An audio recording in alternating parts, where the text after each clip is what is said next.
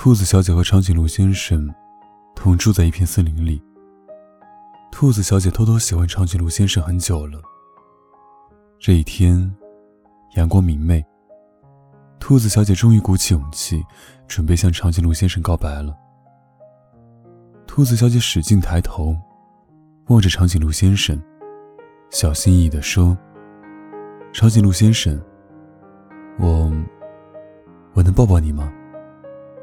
长颈鹿先生低头看了看兔子小姐，往后退了几步。兔子小姐委屈的眼泪都要出来了，赶紧转过身去，偷偷抹了把眼睛，准备离开。兔子小姐，你还不准备过来吗？我这样可是很累的哦。兔子小姐回过头，看到长颈鹿先生正一脸微笑的躺在地上，冲她伸开双臂。兔子小姐愣在了原地，长颈鹿先生撇了撇嘴：“我都已经准备好了，现在后悔可来不及喽。”兔子小姐咧开嘴，奔向了长颈鹿的怀里，紧紧地搂住长颈鹿先生的长脖子。长颈鹿先生宠溺地抱紧了兔子小姐，低头亲了亲她的长耳朵，看着兔子小姐白色的耳朵变成了粉红色。长颈鹿先生嘴角出现了一个甜甜的微笑。长颈鹿先生，长颈鹿先生，你知道云朵是什么味道的呀？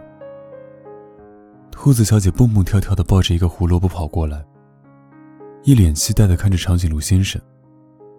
云朵不应该是无色无味的吗？长颈鹿先生抬起头，看了看天边的云朵。兔子小姐脸色一变，骗人！妈妈说云朵是棉花糖味的。长颈鹿先生自顾自地看着天边的云朵，不可能，云朵是水蒸气凝结而成的，怎么会是棉花糖味的呢？兔子小姐憋红了脸，气鼓鼓地冲着长颈鹿先生喊：“我不信！我要去尝一尝，一定是棉花糖味的。”长颈鹿先生拗不过我疼，只好妥协。好吧，在森林的最西边有两座高山，那是我知道的最接近云朵的地方了。我们就去那里尝一尝云朵到底是什么味道的吧。好，兔子小姐气冲冲的往西边走去，长颈鹿先生无奈的从后面跟着他。他们两个走了好久才走到山脚下，兔子小姐已经累得走不动了。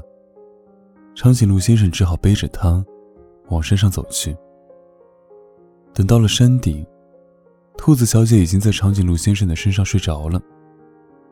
长颈鹿先生想先尝一尝云朵到底是什么味道的，可是他努力伸直了脖子，还是差一点点才能够够到云朵。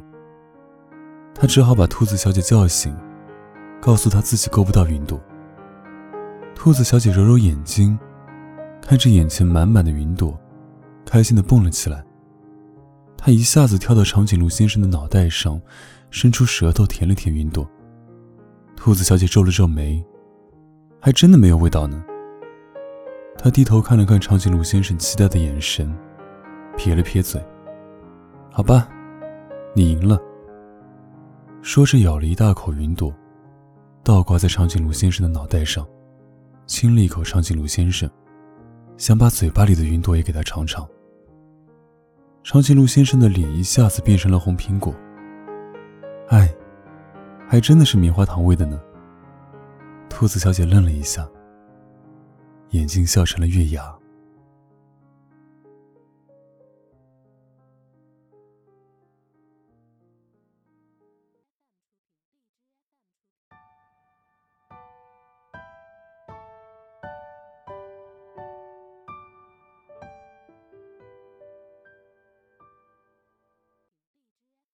世事哪可完美，别要惊奇。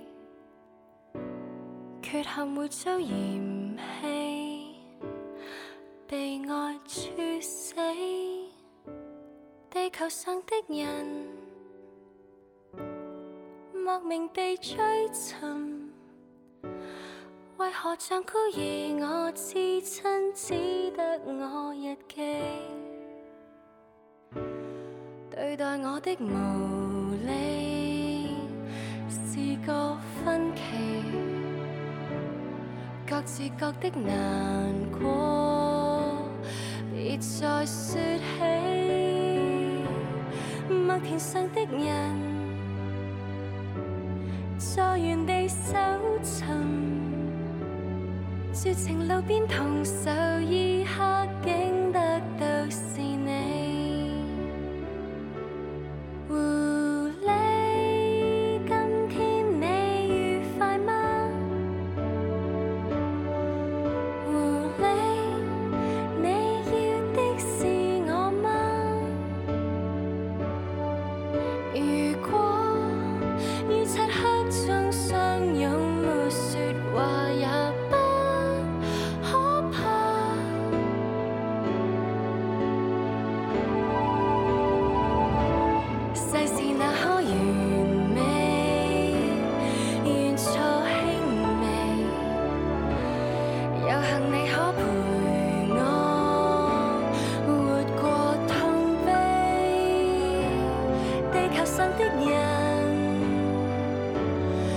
全没亲人，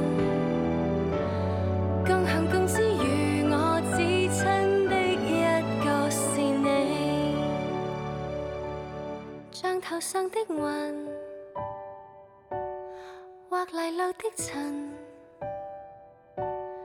别人梦中悠然伴舞，多走个十里。